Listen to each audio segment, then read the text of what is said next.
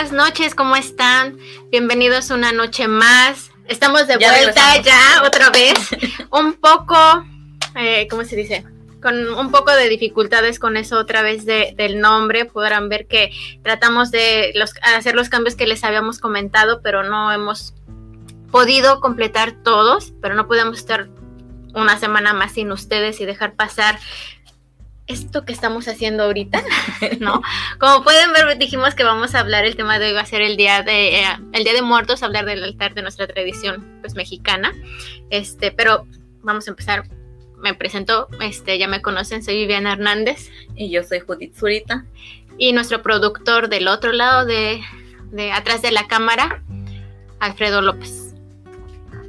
Sorry, es que nada más hola. Hola, buenas noches a todos. Pues bueno, como hoy ya veníamos esperando el Día de los Muertos, queremos comenzar diciendo como cuál es de origen originalmente de dónde viene la tradición del, de lo que significa el Día de Muertos. Sí, lo que pasa, bueno, estamos contentas, aparte de que porque regresamos, queríamos darles como este, ¿cómo se dice? pues estar ad hoc con, con, el tema de hoy. Es por eso que yo le decía a Judith, no es fácil ser tu amiga porque mira todo lo que me incita, pero me gustó porque me sentí niña otra vez. La verdad, yo nunca me había maquillado. Entonces le digo a Judith, no sé si soy Katrina o si soy este Cepillín, pero le, le echamos el intento. Eh, más que nada, el, tema de hoy lo, porque bueno, como saben, pues ya este fin de semana empieza lo que para nosotros los mexicanos es la tradición de, poner la ofrenda de, muertos. Y lo que estuvimos, este, simplemente entre ella y yo viendo, por ejemplo, a, mí, a mí sí me gusta, soy mayormente de cosas, de tradiciones, me gustan nuestras tradiciones y trato de llevarlas a cabo pero la verdad nunca había como que rascado bien cuál era el verdadero significado o el por qué. Uno pues lo pone cuando tú crees en eso, uno lo pone pues para las personas que ya no están en este plano con nosotros y se nos adelantaron, pero cuando tú profundizas tiene un, un significado muy bonito que creo que muchos de los mexicanos ignoramos, ¿no? No quiero decir que todos, pero creo que algunos, la mayoría. O por ejemplo, en este caso que Judith nunca había puesto su ofrenda, por, ya una vez que fue tu mamá, pues tú no eres de, de, muchas tradiciones, ¿no? Pero ahora sí esta la veo muy entusiasmada y me da gusto y pues queremos darles ese otro lado, si, si, no la, si no la ponen, si no acostumbran a ponerla o si no les ven como mucho el caso de por qué hacerlo, a ver si con esta explicación que vamos a dar les anima ponerla. Y pues vamos a aclarar que como si de verdad que nos dimos un salto eh, muy profundo para ver de dónde exactamente venía, pues es una tradición muy vieja, digámoslo así. Entonces, pues encontramos diferentes, diferentes informaciones, pero tratamos de pues simplificarla de una manera que fuera muy fácil de entender para nosotras de explicar y pues esperamos que lo disfruten con nosotras. Sí, es como dijo Viviana, ya después de haber leído un poco de cómo la cuál es la ahora sí que el origen de la tradición del Día de Muertos, entonces como que me emocioné y yo dije, sí voy a poner mi ofrenda para mis difuntos, así que como dice Viviana, hay mucha información y hay veces que tenemos que color, como buscar si es la información verídica, así que cualquier acotación que ustedes quisieran hacer también son bienvenidas. Y bueno, queremos comenzar. pero perdóname, antes de eso otra, ok, perdón, es que es la emoción y que perdimos prácticamente una semana, ¿no? no, sí, una sección que queremos ahora estrenar eh, en, a partir de esta semana va a ser una sección que se va a llamar ¿A qué te suena? Estos, la dinámica va a ser la siguiente, cada semana vamos a tener una palabra nueva que eh, vamos, a, vamos a empezar con esa palabra, vamos a decir, ¿a qué les suena y vamos a decir la palabra que es de las, la palabra de la semana para que la vayan pensando y como antes de terminar el programa hagamos la dinámica y ustedes nos vayan diciendo a qué les sonó la palabra y al final nosotros vamos a dar el verdadero significado. Y con la palabra que vamos a estrenar este, esta sección es, o sea, vayan pensando para que al final nos vayan diciendo es, ¿a qué te suena la palabra oráculo? Okay, no, vamos, al rato vamos a, vamos a decir lo que nos sonó. lo que creíamos, a qué nos sonó. Sí, entonces vayan pensando, la palabra del día de hoy es oráculo. Y pues mientras lo piensan y todo, nosotros vamos a dar la explicación. Bueno, sí, entonces hay que comenzar, como dijimos desde el principio, y decir que el origen es prehispánico de las culturas étnicas en maya, mixtecas, que los mixtecas es otra, otra palabra que se les da a los aztecas, y purepecha. y totanaca. Era como una práctica de ellos, era conservar los cráneos y mostrarlos durante lo, como durante los rituales como un símbolo de la muerte y la reencarnación. También hay que acotar que para, para ellos, para los prehispánicos, la muerte se vivía totalmente de diferente manera a como nosotros la vivimos ahora. Es que era como ellos le rendían un culto a la muerte. Bueno, y es que sabe, aquí también voy a aprovechar también para agradecer a, nuestra comadre Miriam, que ayer tuvo bien a, apoyarnos con información. Te lo agradecemos. A lo mejor no nos está escuchando ahorita, pero sé que en un futuro nos va a escuchar. Muchas gracias por su aportación. Y lo que ella me decía se me hace muy importante y sí es cierto. Más bien yo creo que a nivel mundial pues siempre ha existido un culto a la muerte en diferentes culturas. Nada más que México es la única, es el único país que lo ha llevado como a como que lo resalta, lo, lo, ¿cómo se dice? Lo expresa, lo pone a la vista, digámoslo así, no se me acuerda la palabra. Entonces, eh, como dice, retomando lo que dice Judith, sí es cierto que antes eh, más, bien desde siempre hay un culto a la muerte, pero no es un, ahora es como un miedo, porque uno dice, ay, va a venir la muerte, o, te da miedo morirte, y antes era, pues era ellos no lo, ellos no lo vivían como que era el fin de todo, como que era un, como que era un salto a otro lugar diferente.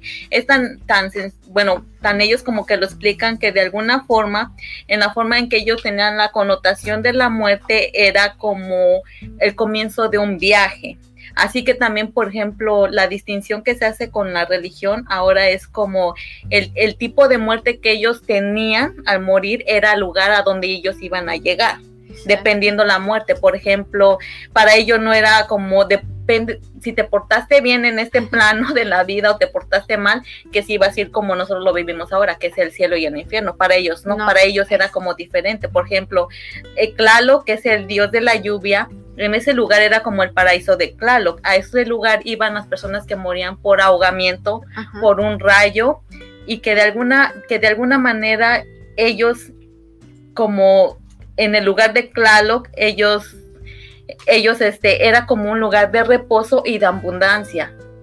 Y las personas que iban a ese lugar, que morían de esa forma, ellos usualmente incineraban, a las personas, pero cuando morían por esos efectos, en, por, por el dios de la lluvia, ellos lo que hacían era enterrar los cuerpos, porque era como una inseminación, una como si fuera una semilla para la tierra. Para la tierra. Es, como, ajá, como que era un, ahora sí como que era una contribución al, planeta y al dios de la lluvia.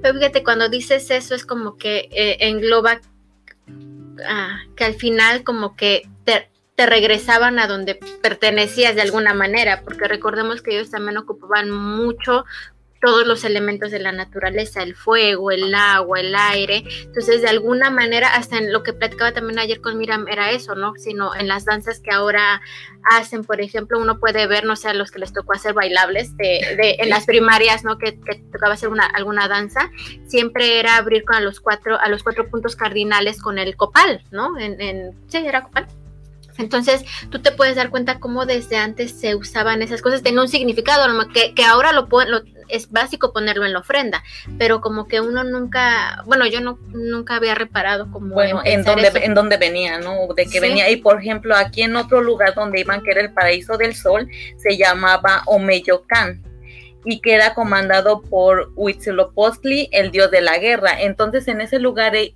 donde iban todas las personas que eran que tenían muerte en combate o que eran cautivados como para ser sacrificados y las mujeres quedaban a parto, porque para ellos la mujer que daba parto y moría en el parto significaba como que había ganado una batalla. Entonces, este lugar dicen que era un lugar de los más privilegiados, ahora sí que en escala de Mesoamérica. En este lugar, cuando ellos llegaban, decía como que permanecían, permanecían ahí en un, en un tiempo de cuatro años y después que ellos renacían, pero renacían en un pájaro con plumas de colores. Entonces esa manera de, para ellos era como las personas que morían en esto, porque para ellos se vivía totalmente también la forma de morir en batalla o en combate. Y de esa manera también como las mujeres eh, cuando morían en el parto era que iban a ese lugar, entonces en ese lugar era la reencarnación para convertirte en una ave de regreso a la tierra. Entonces también ese se me hace bonito. Y también en el último lugar al que ellos llegaban era al Misclán que para llegar a Misclán también Viviana nos va a comentar para llegar a Misclán, pero este, ajá, era todo un camino, pero en este lugar iban las personas que, que morían como de muerte natural. Entonces las personas que ya habían vivido, que ya que habían vivido, que sabían lo que era vivir. Entonces este lugar estaba como custodiado por Miztlatehuacli y Y era el señor y la señora de la muerte. En este las almas debían transitar por distintos lugares durante cuatro años.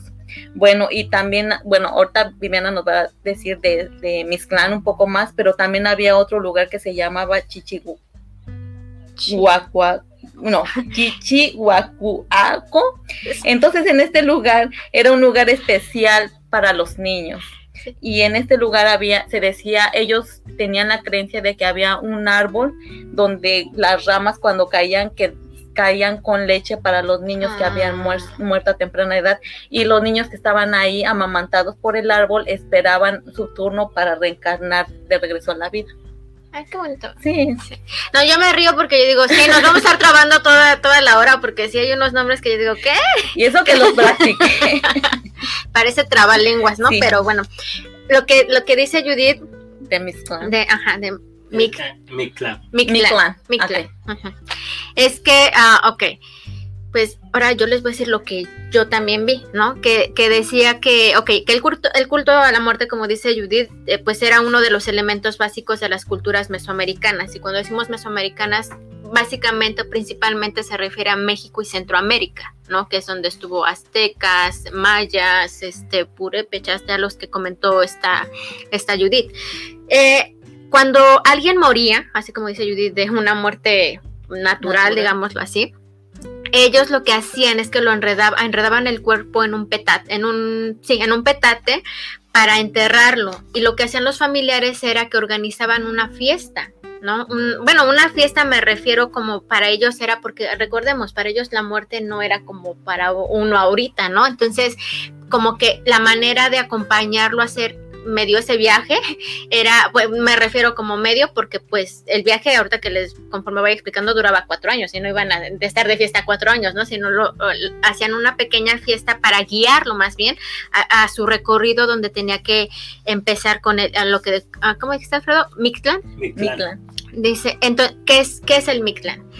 es lo que para ellos era el inframundo en la mitología mexicana, ¿no? Es una, era una creencia, pues, prehispánica, que pues su inframundo mexicano, digámoslo así, ¿no? era el reino de los muertos. Es exacto, el reino de los muertos. Entonces, desde una visión más indígena, lo que decía era que el retorno de las ánimas de los difuntos quienes regresaban, la ofrenda que ellos ponían es porque eh, les daban como que, como dice Judith, los que regresaban, no, no a reencarnar, sino cuando ellos hacían su ofrenda era porque pensaban que ellos iban a regresar pues a, a, a la casa, al mundo de los vivos, ¿no? Y esa, esa tradición, bueno, ya más adelante lo vamos a decir, pero esa tradición ya después se fue modificando de alguna manera cuando hubo la colonización pues, a México, ¿no? Que llegaron. Entonces, ok, Dijimos que Mictlán es el lugar de los muertos.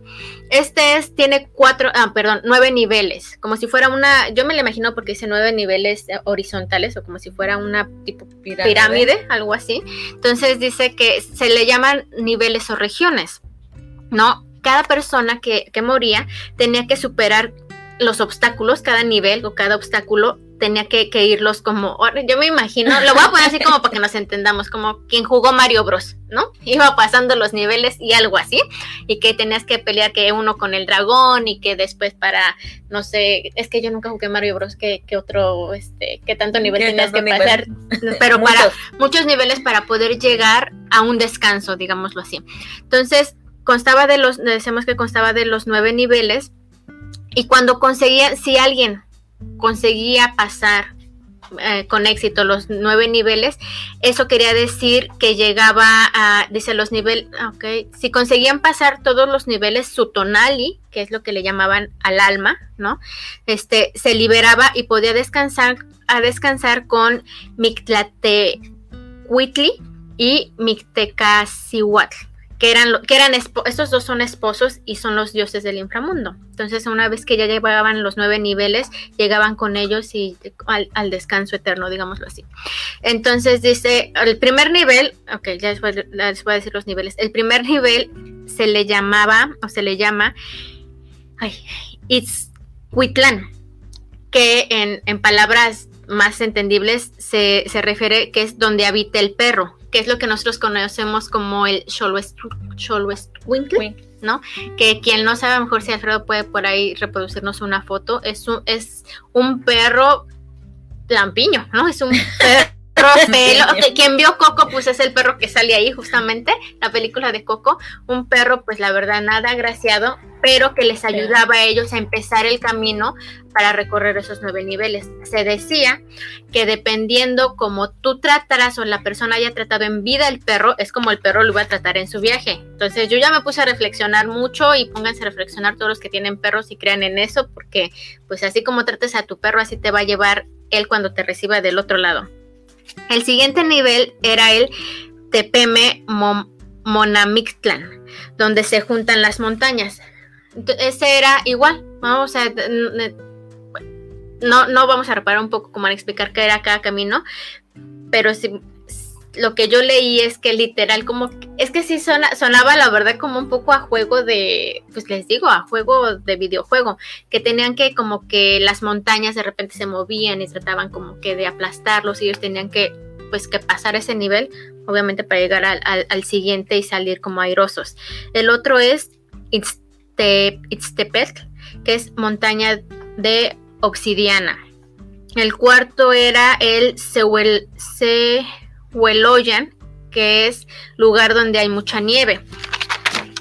El siguiente era Pan, Panhuetlacoloyan, donde uno vuela y se voltea como bandera. Este también se me quedó mucho, que dice que el viento era a tal grado que podía, que el viento podría ser como si fuera una navaja, entonces ellos también eh, tenían que esquivarlo porque si no literal como que era tan fuerte el viento que los podía obviamente no cortar, pero aventarlos como si fueran como, como la oleada de una bandera, por eso se llama así. El siguiente era, ah, es el número 5 me parece, ¿va? Que me estoy diciendo los números. Temiminaloyan, donde la gente es flechada. El siguiente nivel era Teyolyoc Waloyan, donde te comen el corazón. El, el, el 8 era el Apanowaloyan, donde se cruza el agua. Y el último y el, más, el camino más largo era el Itzmitlan Naposh Kalokan, que era el final y el, el camino más peligroso. Pero aquí le digo yo que esta parte me gustó porque dice, se dice que es una zona con mucha niebla que impide ver los alrededores debido a lo vivido. En este trayecto los muertos reflexionan sobre las decisiones de su historia y se conectan con lo que sucedió en la vida, convirtiéndose en uno con el todo. Entonces se me hace bonito porque imagina, de por sí yo digo, no, sí estaba como, ya si lo ves así, sí estaba cañón morirse con esas creencias en el sentido de que, como dice Judith, imagínate, tenés que pasar esto teniendo ya haber vivido, como dice Judith, una muerte natural, ya viviste, ya supiste lo que es vivir, y luego chútate cuatro años de ese camino, entonces sí, ya de veras que si pasaste los nueve niveles, se me hace bonito como que te digan, o que ya te recibieron los dioses del inframundo, como para, hasta se me hace un poquito poético esta parte como, como dice convirtiéndose uno con el todo, porque pues al final se supone que esa es parte de la, pues, ¿cómo se dice? De la muerte, ¿no? Es como convertirte en uno en todo. Pues sí, todos somos, todos somos uno y uno. Me desconcentra. no, está bien.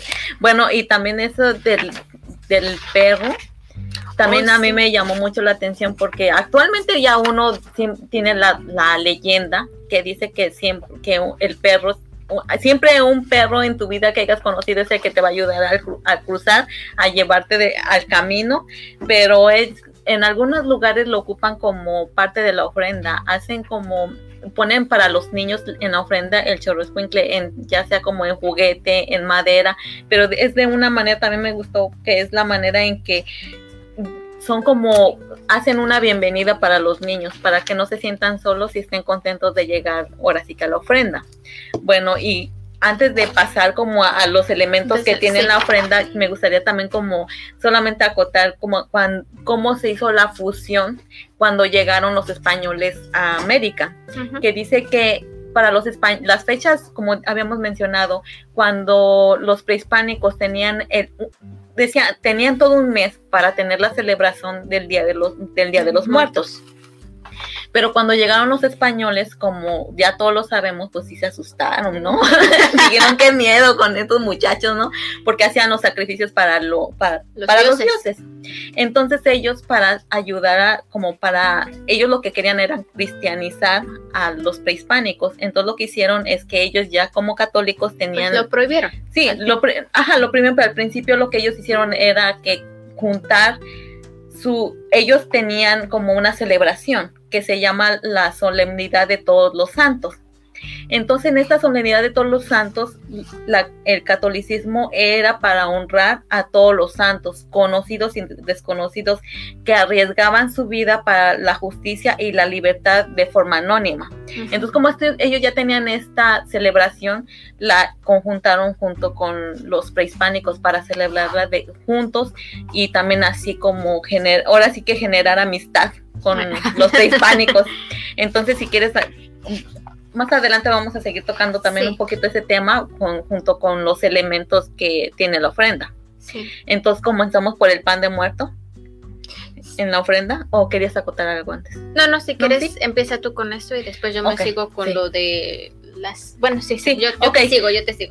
bueno, ya como todos conocemos o la mayoría conocen como el, el pan de muerto, yo estuve checando lo que significaba el pan de muerto y ven que el pan de muerto es redondo. Entonces dice que la forma circular presenta el ciclo de la vida y la muerte. La bolita que tiene en el centro, arriba, eh, significa el cerebro y el corazón. Y la forma de los huesos que están como en cuatro partes, está dividido en cuatro partes, significa los cuatro puntos cardenales del calendario azteca, junto con los huesos, y está dedicado a los antiguos dioses. Aquí me gustaría acotar que para ellos era importante como dar de ofrenda algo a los dioses. Entonces los españoles les, les de alguna forma les enseñaron que podía, en vez de crucificar personas, podían dar como de ofrenda el pan. Por eso fue que ellos, le, España trajo a América el azar, que el azar es la planta que viene del naranjo. Entonces con la rayadura, por eso es que la ralladura, el pan se hace con la ralladura del naranja o con el agua de naranja. Entonces, ese también es parte como de, de la tradición ahora, el pan de muerto, que viene siendo como el azar. Bueno, y después también se pone el agua, que el agua es un símbolo de pureza del alma y se, ofrende a se ofrece a las ánimas para, para mitiguar su sed después de un largo camino de haber llegado y después también el camino que van a hacer de regreso. La sal es un elemento de purificación que aquí me había dicho que también que significaba como para que no se corrompa el cuerpo de las almas. Sí, la alma. La alma de las, sí, porque el cuerpo ya, está corrompido. no, ya no, ya no estoy en mi cuerpo, no, como para que en el camino no se corrompa el alma y como que sepa exactamente cómo a dónde llegar y a dónde regresar. Sí, porque aquí la tradición de la ofrenda también es dar como de algún, en algunas cosas ese, la simbología es para ayudar a los difuntos a que lleguen a sus casas. Por ejemplo, las, las veladoras, la flama de las veladoras significa la luz, la fe y la esperanza y es una guía también para las almas el camino para llegar a sus hogares, como también el incienso y lo que había mencionado Viviana, el copal, que por el, y el incienso también lo trajeron los españoles y como, como les gustó a los prehispánicos, ellos lo ofrecieron a los dioses también como una ofrenda para el Día de Muertos. Entonces dice que se utilizaba como para limpiar los malos espíritus y que así el alma pudiera entrar a su casa sin ningún peligro. Y el, en, yo aquí chequé que en algunas regiones de México usan, ponen mucho el petate. Y dicen que el petate lo ponen para que el alma descanse. Pues eh, por eso te digo, una vez que los amar, los enredaban, en, el petate. Entonces, para, y también la flor de cempasúchil, porque en esa época del año cuando llegan, por ejemplo, que llegue, por ejemplo, que es el otoño, se da mucho la flor de cempasúchil. Entonces ustedes se dan cuenta, la flor de cempasúchil no solamente hay en anaranjada, hay en amarilla. Ellos usaban también más la amarilla porque dice que representa el color del sol. Y como ellos tienen el dios del sol, como ellos tienen el dios del sol, entonces por eso se lo daban como también una ofrenda al dios del sol. O sea, también al mismo tiempo que era una parte esencial para ellos, dar una ofrenda para sus difuntos, darles como una bienvenida, también era como una ofrenda para sus dioses. Voy a leer tanto. es que aquí Magdalena Centeno nos dice, el Día de Muertos se celebra en México desde antes de la llegada de los españoles. De hecho, con la llegada de los españoles, la fiesta se hizo mestiza y sumó nuevos elementos y significados católicos. Ay, es que se movió. La cruz de las flores es la más significativa de estos elementos. Exactamente. Ya cuando se, se, como dijo Judith, ¿no? Como cuando ya se hizo esa fusión entre lo prehispánico y lo, lo colonial, pues uno ve, por ejemplo, yo ahora me acuerdo si es cierto que ponen veladores en forma de cruz o ponen eh, el cempasúchil en forma de cruz. Lo que también me estaban diciendo es que podría ser que también representa los cuatro este, puntos, cardinales. Pero la verdad es que hay tanta información por todos lados que, pues, tantísimos años, que pues ya no sabes cuál es la razón principal, pero sí se pone así. Sí. Sigue, mano, Bueno, esos son de los principales. Ya uno pone dependiendo, pone las fotografías de los difuntos.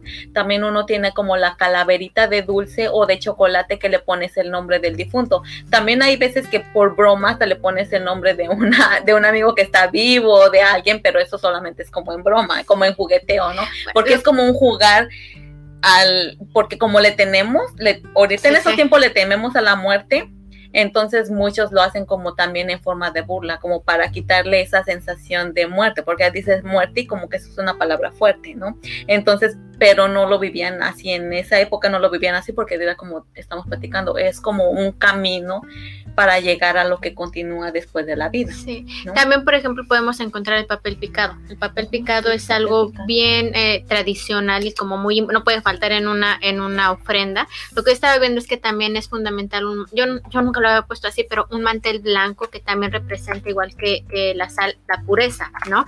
Sobre eso es el papel picado que dice que pues de muchos colores y vemos que principalmente se adapta el naranja, el morado, este azul, rosa, pero yo lo, lo, típico, típico naranja y, y, pues morado, ¿no? Lo que yo estaba viendo es que decían que también cada color representaba el tipo de muerte, yo no sé qué tan cierto sea, ¿no? Pero sí, y también eh, representa el papel picado el elemento aire en tu ofrenda. Eso es lo que yo, lo que yo había visto. Las calaveritas, las calaveritas ya sea de dulce, de, ah, de, azúcar o de chocolate, hay unas que estas son de amaranto, ¿no?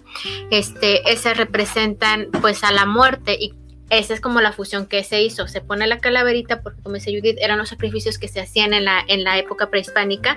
Entonces son figuritas que se dedican a, a, a Mitlan. ¿no? Que acordémonos que es el dios del inframundo y a su esposa, ¿qué nombre es? Huatlicue, que es la madre de todos. Entonces, eh, sí, no sé qué otra, qué otra. Este, bueno, yo de las que tengo de las más importantes oh, es.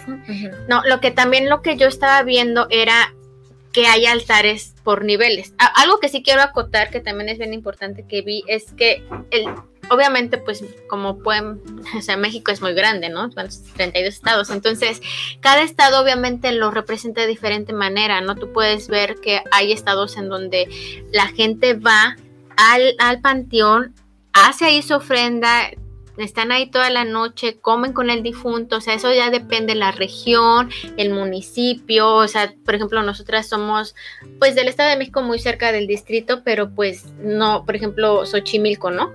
que ya es distrito, pues lo celebran totalmente diferente a uno. Yo nunca vi a nadie en el estado ir, ir a, ¿cómo se dice? Al si vas al panteón, eso también se acostumbra mucho, ir a ver a tus, a tus muertitos, a tus difuntos, pero no quedarte ahí. Pero tú lo puedes ver en Oaxaca, Michoacán, esas preciosas ofrendas que se, que se sirven para los muertos. Lo que estaba viendo es que eh, usualmente lo más usual es que encuentres ofrendas de tres niveles que representan el cielo, la tierra y el inframundo. Entonces, eh, lo que yo leía era que en el, que en el en la parte que le tocaría al cielo, ahí van las, las fotos de santos. En el segundo, que es la tierra, las fotos de tus difuntos. Y en la tercera, que es el inframundo, las la comida, las decoraciones que, más les gustaba a los difuntos. En este caso, uno acostumbra a ponerle al difunto pues lo que más le gustaba, ¿no? Su comida favorita, su bebida favorita, si fumaba, eh, para cuando llega el Día de los Niños también pues algún juguete y se creía o se cree que ellos se llevan la esencia de la comida, que por eso cuando te la comes ya no tiene, ese, sabor. ese sabor, ¿no? Bueno, y sí, como dices, como por ejemplo dices el inframundo, pero para el inframundo para ellos era como mi clan, como mi clan. Sí, no es como ya el lugar, ya el lugar donde descansabas o simplemente te unías con la tierra y con el mundo. Entonces, por ejemplo, cuando dice inframundo y decir que en ese nivel es donde poner la comida y todo, ¿qué quiere decir? Ah, no, perdón. No, pero me el estás poniendo a prueba. pero el inframundo entonces donde pones eso, pero en no es un lugar malo, es el lugar donde llegas y, yo me pregunto, ¿en qué momento se dio como ese twist? De, como ese cambio de... ¿Qué tal? Sí, sí como ese cambio de, empezarle a temer a la muerte. Porque sí es cierto que si uno ya te, si ya te pones a pensar en, pues en muchas culturas es lo mismo, como que no es el fin de la vida, sino como que comienzas en otro plano, comienzas en otra. Eso ya sería como para otro tema, pero sí, sí no tendría uno por qué temerle. Eh, también otra cosa que, que eh, perdón este abrupto, pero que también Judy tuvo a bien buscar fue la Catrina, porque pues también, ¿no? Por algo uno se, se, se no, porque actualmente la Catrina se ha vuelto muy popular en estos días de celebración, pero en realidad cuando ya ves la historia o de cuándo comenzó la Catrina no va tan lejos, ¿no? Porque por ejemplo yo busqué y dice que la Catrina fue creada por el caricaturista mexicano José Guadalupe Posada. Y si Alfredo nos pone la foto de la primera Catrina que hubo, dice que originalmente se llamó, se llamó la calavera garbancera, porque dice que esta palabra ahora sí que provenía de los vendedores de garbanzos en la Ciudad de México, que siendo pobres aparentaban ser ricos y querían ocultar sus raíces indígenas, pretendiendo tener un estilo de vida europeo. Entonces, este caricaturista José Guadalupe Posada hizo como una crítica social en el periódico y fue la primera vez que dibujó, ahora sí, la, como la conoce más exactamente, la Catrina. Pero este, esta que están viendo ustedes ahorita es la, la, la, calavera garbancera, la que dibujó el caricaturista. Pero realmente después de que quien la hizo famosa a nivel mundial fue el muralista Diego Rivera, que también tenemos como la, la imagen, donde el nombre que ahí fue donde donde se hizo originalmente el nombre de Katrina. En su obra que se llama Sueño de una tarde dominical en la Alameda Central, actualmente que se encuentra en el mural, en el, mural se encuentra en el, ahora sí que en el Museo Mural Diego Rivera, y, ahí la están viendo la imagen. Entonces esta fue la primera vez que Diego Rivera dibujó la Catrina y fue cuando se le dio el nombre originalmente como la conocemos actualmente, la Catrina. Pero esto fue en 1946. Y actualmente cuando Ahí cuando la están viendo, a un lado derecho de la Catrina está una versión infantil de Diego Rivera y al lado contrario, que es el izquierdo, está el caricaturista José Guadalupe Posada, el que primero fue el que dibujó. Ajá. Pero esto no hace tanto tiempo, esto fue en 1946. Pero este mural, este mural se encuentra en la Ciudad de México, o sea que cualquiera que viva en la Ciudad de México puede, ir a visitarlo de viva, de, viva imagen. en el momento, pero sí se me hizo súper interesante cómo actualmente la vimos, como, la, la vivimos como si ya la conociéramos de hace mucho tiempo atrás, pero en realidad no es tan vieja la historia. Pero sí se me hizo muy interesante cuál había sido la primera Catrina. No, eh, o porque surgió que uno no pensaría que... que fue una crítica social para las personas que se avergonzaban de su, ahora sí que de su de, sus raíces. De sus raíces, ¿no? Entonces hay veces... O sea, eso viene desde también desde hace mucho tiempo. Ahora sí que si conoces a alguien que se está avergonzando de sus raíces, es una garbancero. O garbancero. Calavera garbancera. Pero sí, ese, Ajá, ese fue un... Ese fue el que me gustó también mucho. Y también querías acotar algo de la de la garbancera. Pues no precisamente de la garbancera, pero es que es algo que no pueden no no puedo este, ¿cómo se dice? No sabía cómo explicarlo. No, porque también se pusieron mucho, pues no sé, no quiero decir de moda, porque también es una tradición más bien. De este, ¿A cuántos de nosotros en México, cuando íbamos en la primaria principalmente, te decían, eh, un intercambio, a mí sí me tocó, intercambio de sí. calaveritas, de calaveritas de chocolate, ¿no? Oh, Pero también de, de hacerle una calaverita. ¿Qué es una calaverita? Es una composición literaria que va entre rima verso. Es que no, lo, no lo quiero decir mal, por eso digo. Pero es como que siempre, siempre es como haciendo un poco mofa de la muerte, refiriéndose a una situación o a una persona. Sí. Entonces quería, quería para ponerles el ejemplo, pero tú, tú, este. Bueno, a mí también me llegó a tocar, bueno, hacer inter- en la primaria usualmente en México, no sé, dependiendo qué estado sean ustedes, pero muchas veces nos tocó como hacer el intercambio de calaveritas, tal vez a muchos de nosotros, pero en realidad no sé cómo se vive en otro estado o en otros lugares, pero si nos pueden platicar algo de que, Sí. cómo Mira. les tocó vivir a ustedes en la Mira, primaria, ya tengo. pero a mí, espérame, pero a mí también me tocó hacer el intercambio de calaveritas y también la rima, que a mí eso de la rima no se me da mucho. Yo decía, ay, no, porque este sufrimiento de la calaverita no voy a venir a la escuela. Porque bueno, sí tiene, tenías que. Tiene su chiste, no es cualquier cosa. Sí, por, y, Ahí se si a lo- alguien se le da rápido la rima, ahí sí nos puede mandar una Sí. calaverita. y se, se dan todo. Aquí estaba viendo a la suegra, a la abuelita, al novio, al marido, al perro. Entonces, un ejemplo de que, por ejemplo, que lo estoy sacando, lo estoy sacando así de, de bote pronto es, dice, uno a la suegra, ¿no? Dice, con singular sutileza su nariz en todo metía, para suerte de la nuera la calaca la quería. Pobre de la suegra metiche, su vida, su vida le arrebató, pues su muer pues la muerte sin vergüenza, sin pensarlo, se la llevó. Algo así. Es, pues eso es un ejemplo, esa está muy Sí. cortita, pero No, pero usualmente está son, bonita. son No, pero es para la suegra, pero está o la de la abuelita, dice, en una silla bordaba, en, en, ay. En una silla bordaba, en una cama leía. Era mi abuelita que su suerte no sabía. La calaca muy astuta ya sus planes le tenía. Ese día de un infarto su alma se llevaría. Pobre de mi abuelita, con la flaca que con la flaca se me fue, era de las de antes, hasta cosía, como ves. Entonces sí es, Sí. es ay sí, hubiéramos hecho una. No, ¿Ah? te dije que, ya que no, ¿verdad? Que no querías. No, quería hacer un. Sí, Leti, a ver, dinos una calaverita. A ver. Pues me- ya se salieron aquí algunos, yo había visto un poco más, pero sabemos que está Elizabeth T. Gutiérrez, Elizabeth Pérez Vázquez, puras Elizabeth, mira. Este, también por ahí había visto a otra, Elizabeth Gómez, creo que es. Elizabeth Es- Gutiérrez. ¿O fue que mencionaste? Les la mencioné a Sí, Jenny, Jenny de León, Homero, Magdalena Centeno, ay, siento que esta se me cae. Araceli Castañeda. Para, a Verónica Fabiola sí, Blanco mi Sinsun, prima, mi prima Mónica. Mónica. Sinsun. Y aquí mi prima Leticia. Verónica dice, hola chicas, excelente tema, lástima que cada año que pasa se va perdiendo la tradición. No Sí. perdamos la tradición. Sí. Sí, oigan. ¿Qué, qué otra? Bueno, y Leticia Casiano. Sí, ya, ya Leti, ya lo practicó después Sí. de dos meses ya.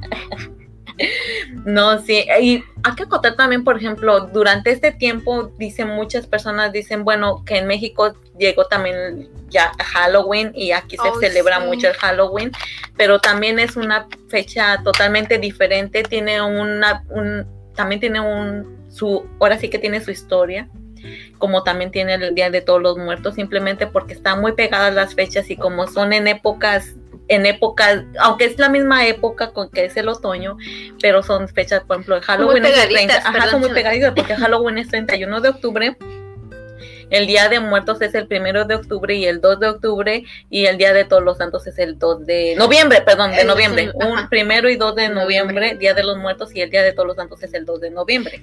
Así que igual si, si creen en los santos, pero no eres católico, no eres religioso, igual pones tu ofrenda, o sea, no Pero- tiene nada que ver, ¿no? Pero en qué Pero- momento también, eso ya, yo ya Sí, honestamente no lo investigué, pero ¿cómo ahora, por ejemplo, porque empiezan desde octubre, ¿no? Que el de los accidentados, y eso ya no sé quién lo fue metiendo, pero, o de los niños no nacidos, de los, este... Yo digo que hay que englobar, porque por ejemplo decía, por ejemplo yo digo, yo voy a ponerme ofrenda, ¿no? Pero la voy a poner para los niños, como dicen el primero de octubre, el- no, el primero de No, noviembre, perdóname.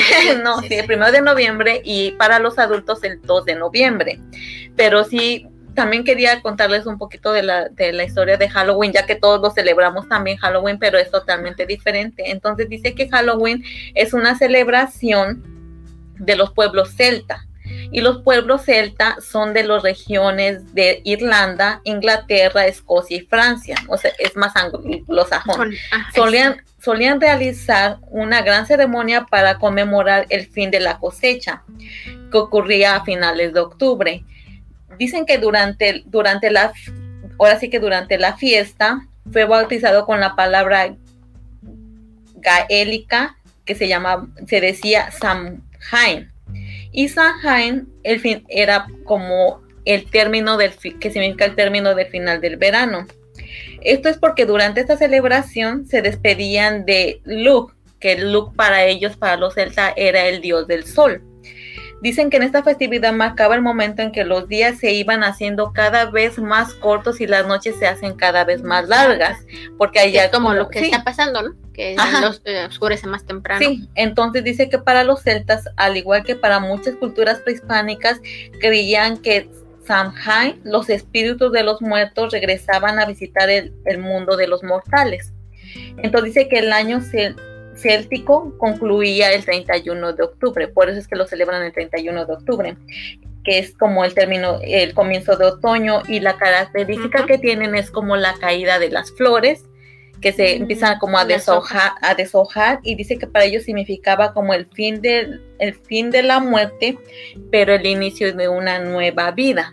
O sea, también tenían como, al final de cuentas era, ajá, era lo mismo, pero para ellos se dio así también por el tipo de cosecha que ellos tenían, porque acuérdense que también es totalmente diferente Ah, aquí a América que en Europa. Eh, Pero fíjate, pero al final si te das cuenta, como, obviamente, porque pues Europa es un, es un continente pues viejo, por eso acá Sí. le llamaban el Nuevo Mundo, ¿no? Entonces, como al final se tuvieron que fusionar sus tradiciones europeas de aquel entonces con lo que Con llegaban los- a encontrar acá. Sí, entonces, por ejemplo, los celtas dicen que ellos lo que hacían era dejar dulces en la puerta, era dejar dulces en la puerta y veladoras también para alumbrarles el camino. Pero dice que O ellos sea, lo nada que que ver con no. como lo hacemos ahora. No. Bueno, Entonces dice que también se empezaron a disfrazar como para, para no distinguirse entre los muertos. Por eso es que se disfraza la gente y por eso es que le dan dulce a los niños en la entrada de la puerta. Porque dice que usualmente ellos lo que hacían al, al inicio los celtas dice que dejaban los dulces en la- afuera en la puerta, o sea, ni siquiera Sí, sí. esperaban a que tocaran. Dice, no, los dejaban en la puerta y con la veladora. Pero actualmente, pues lo que, y se disfrazaban para no, para no distinguirse entre los muertos. Y por eso ahora que se celebra Halloween. Pero Halloween no quiere decir que sea una mala, co- como que ya dicen, bueno, una Halloween. tradición mala sí, o, una- u oscura, porque es Sí. que volvemos a lo mismo, como que a veces uno no investiga bien y le da una connotación como si fuera del diablo, o como Sí. si fuera, sí, y más porque pues el tipo también de, de, De de que vestimenta que, usan, a pues, veces ya, ¿no? uno usa, pues parece que todo va como por allá, pero cuando realmente te pones como a, a rascar y a, a buscar bien, porque es porque al final es una tradición, es una cultura. También uno, por ejemplo, si nos regresamos a lo que hacían en, en lo prehispánico y la gente que todavía hay, hay familias que vienen de esas tradiciones, o sea, de, de años, que siguen danzando, que siguen dando sus ofrendas a, a- a lo que ellos creen, a sus dioses o a los elementos de la, de la tierra, es porque para ellos es algo sagrado. Te aseguro que a lo mejor muy, muy por ahí en, en algún país de, ¿en dónde dijiste? Holanda Europeo. ajá, es Europeo. inglés.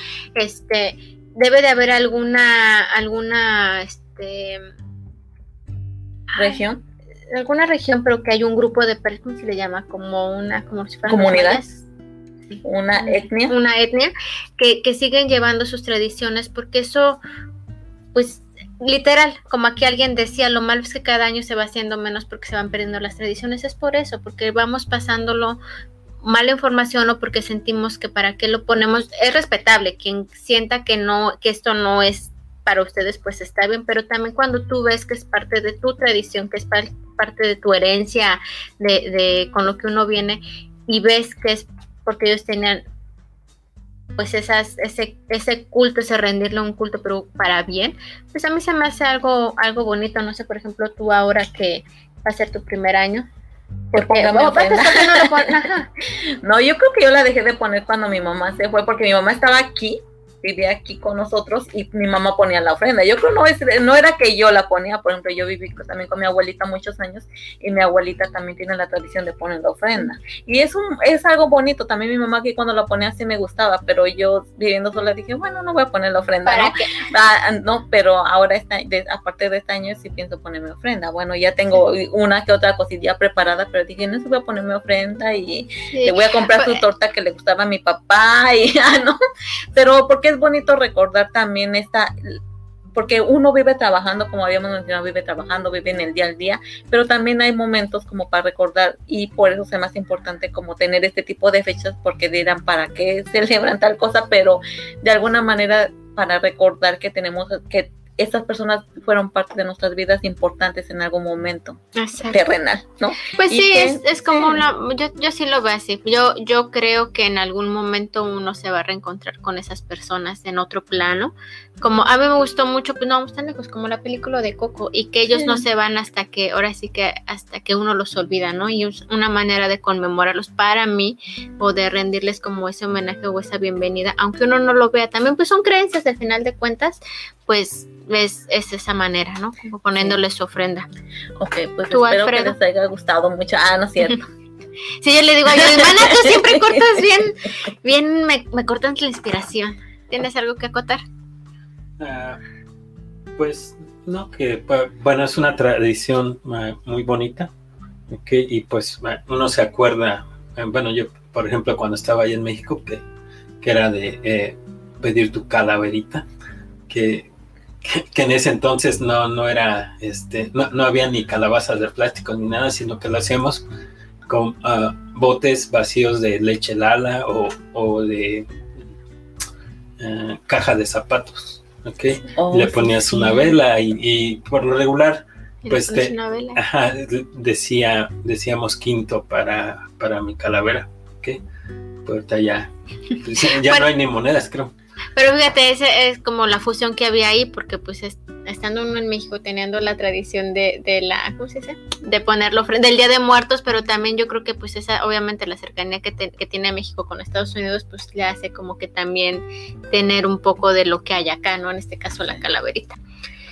Pues bueno, y ahorita este año se va a festejar totalmente diferente porque ya están con lo que del COVID, pero no pierdan la tradición, a lo mejor también es una forma de acercar a los niños a la ofrenda. No pierdan, no, pierdan la oportunidad de maquillarse. Nosotros dijimos, subir, pueden subir una foto y la mm, postean ahí en, en, De verdad que uno sí se la pasa bien porque uno le digo a Judy, ay, me sentí como niña, y hasta hubiera, no, hasta le dije, hay que llevar el cartoncito ahorita aquí con nosotros para poner como este realidad no, pero ahorita que me estaba diciendo, ahorita que me estaba diciendo, cuando de que llegué, que todavía ayer me testeaste, no, antier me mandaste un mensaje, ¿y si nos vamos a disfrazar? Y yo, sí, no. Sí, es que Judith me, me lleva hasta mi límite. Sí, sí. No estés dudosa, vamos a maquillarnos para darles una alegría, ya que el año, el año pasado, la semana pasada no estuvimos en el programa, pero ya para el próximo aquí vamos a estar. De hecho, aunque sí ya tienen otro nombre. Sí, esperemos que sí ya no lo apruebe ahora sí Facebook y que ya podamos abrir la de bien, bien la de YouTube. A veces las cosas no salen como uno espera, pero ya también hemos aprendido que, que si hay algo que nos ha enseñado este año es que pues hay que no estancarte y fluir y ya ni enojarte. Pero, ok, okay. vamos a, antes de despedirnos, antes de que yo me corte otra vez, acuérdense que dijimos, para los que no habían llegado todavía, este, ah, tantitos que dice Jenny de León, yo recuerdo que me comía todo lo del altar. Lo malo es que uno se lo comía antes de, de, que te dieran permiso, ¿no? Que te regañaban que no, tú ya, no, espérate, todo lo que tenías ahí si lo tenías días antes, no te lo comías. Pero ya teniéndolo. En porque, la lo querías comer, ¿no? Sí, ya en ese momento, sí, porque la, la mente, este. Sí, lo pensé mucho, Jenny. Pensé mucho para maquillarme. Y aparte, ahorita hubieras visto de que estábamos. No, ya la regamos aquí, ya la regamos acá.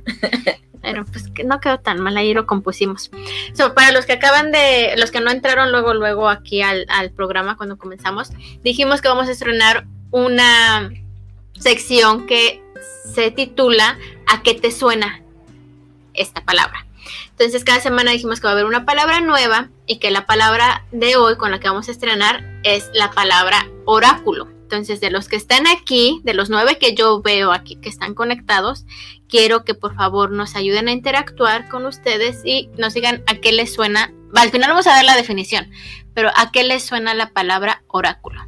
Empecemos aquí con Judith. Ah, Bueno, yo primero pensé como que me suena la hora, pero después dije la otra palabra mejor no, no, como que no me suena tan bien. sí, dije, Pero yo dije, no, a mí como, después dije, bueno, me suena como guía, pero nada más está ahí. No, no sabía. Así como que me suena como de guía.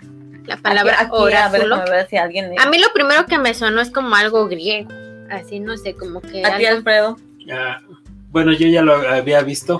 Este, No Yo te sí vale, soy antes- dice. No, no, no, lo que pasa es que este, eh, hace unos años vi una película que se llama 300, ¿ok? Y, en- Oh. y entonces ahí este, sale el oráculo, ¿ok? Que es eh, un vidente, ¿no? Que hace predicciones, cosas así. Sí, pe- pero a, a eso, ahorita vamos a decir, pero a, Oh, bueno. ¿a qué te sonaba? Cuando tú escuchas así de bote pronto, No, pues, oráculo. Es que yo me acuerdo a mí me suena la hora del. No, entonces, no. Eso en tu casa, mana. No, no. No les hagas caso, Raúl. Entonces, no sé, a ver, a ver si hay alguien aquí que a qué le suena. Ok, dice Elizabeth T. Gutiérrez, ni idea, como horóscopo. Mm, algo así, Algo así, algo sí, así, por ahí va, cerca. tener cerquita, cerquita. ¿Alguien más antes de dar la definición? Ok, si quieres, yo digo que hay que dar la definición y ya si quieren ir apuntando lo que les fue sonando, A los que, bueno, sí, vamos viendo. Deja, es que acá, es que ahora sí le estudiamos, aunque no lo crean, ¿eh? Ok. Oráculo, ¿no? Me voy a poner mis lentes como él este dice. Deriva del latín oraculum. Ya ves, no tan perdida. ya, se, se oyó como norteño que. Ándale. Elizabeth Pérez Vázquez dice como círculo de oración. Eh, a ver, ahorita, a ver. No, no. algo así. Algo así dice Judith. Ok. Deriva del latín oraculum, tanto la respuesta de una divinidad o de los dioses a las cuestiones que se le planteaban, como a la propia divinidad o dios que da esas respuestas. También se le dice así, se le llama así al santuario, templo, estatua o lugar que representa a la deidad o dios.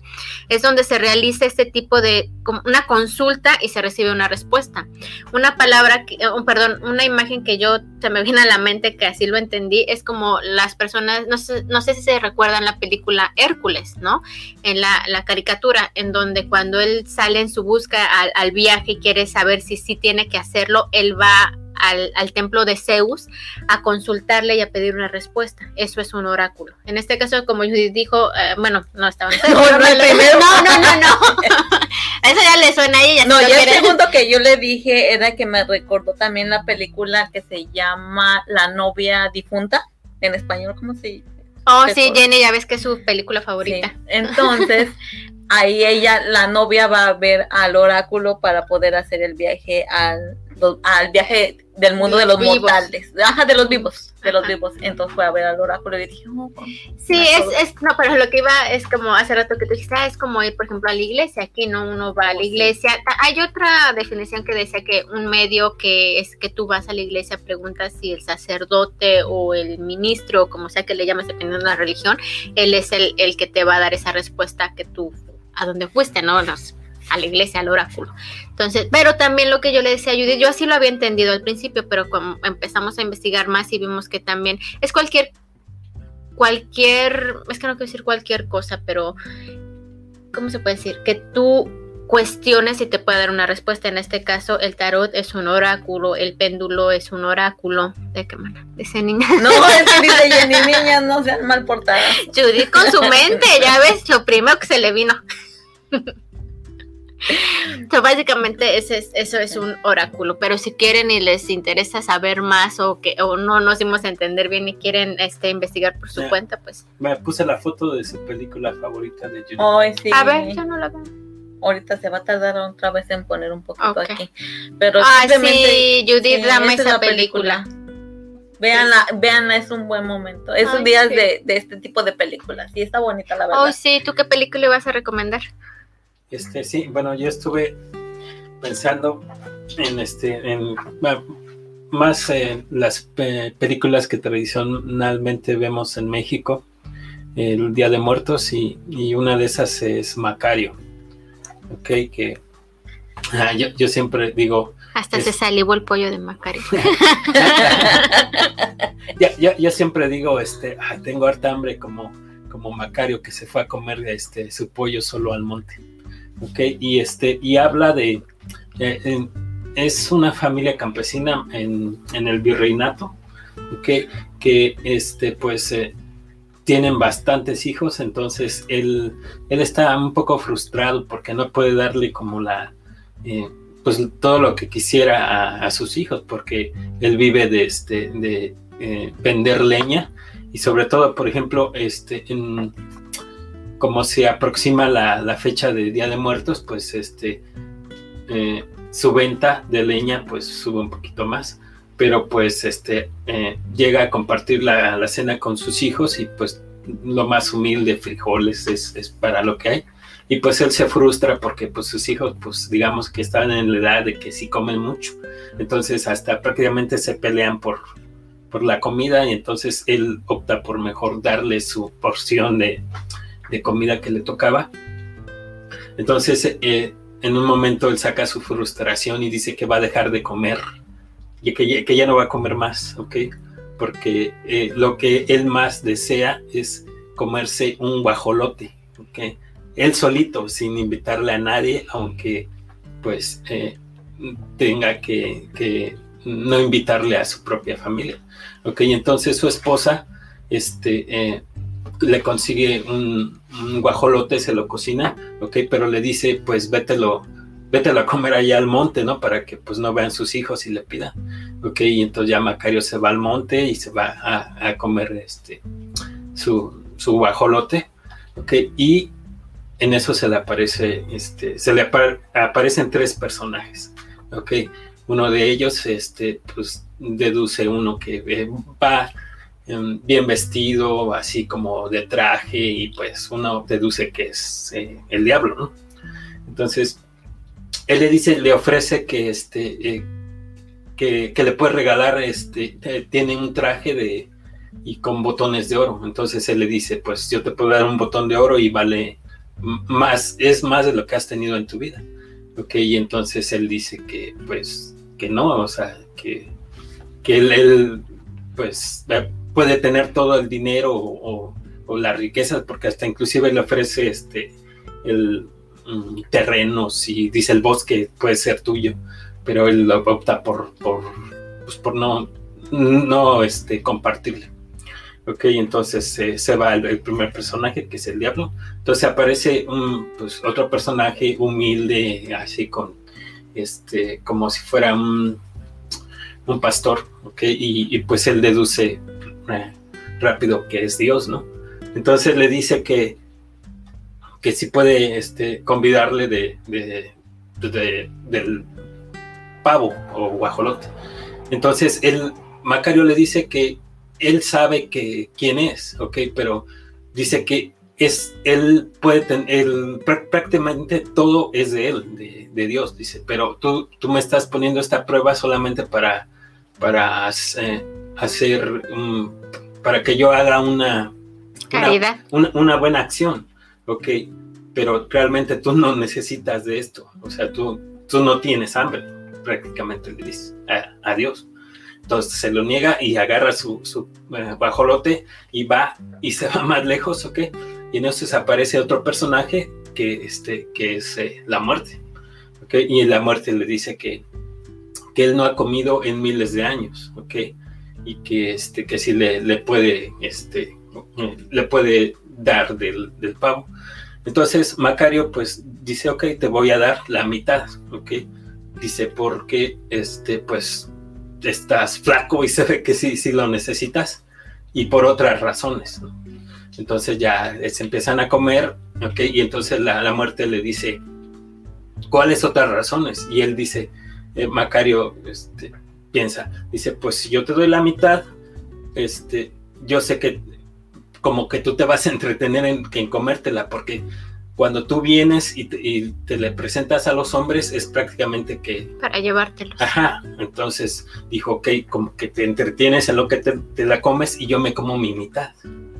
Ok, y entonces pues hasta eso le hace, le hace reír a, a la muerte. Entonces la muerte este, le, le premia con, este, como que eh, en- con, su, con su pie empieza a rascar la tierra y sale agua de la tierra y le pide su... Su, Su cantinflor. Ajá, su bule. Entonces ahí este, le, le da pues, agua, que es como eh, curativa. Entonces, entonces le dice que, que puede, que con eso puede sanar a la gente, pero que eh, basta con una gota, pero que la cuide porque no le va a dar más.